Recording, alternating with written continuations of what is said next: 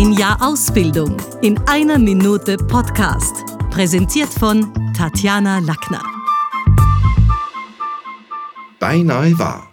Ein Beitrag von Ronald Zersavi. Das heutige Thema: Wer versiebte die deutsche Sprache? An einem Mittwochabend im siebten Achtel des 19. Jahrhunderts merkte der junge Theo Siebs, dass er, wenn er anders sprach als die anderen Gäste in seiner Bremer Stammkneipe, eher vom unaufmerksamen Wirt wahrgenommen wurde.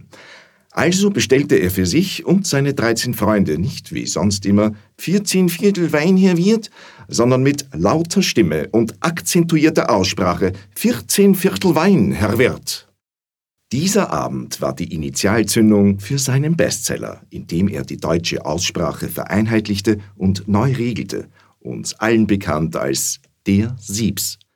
Seitdem und seinetwegen ist das Hochdeutsche ein süddeutscher Dialekt, der norddeutsch ausgesprochen wird. Das war's wieder mal.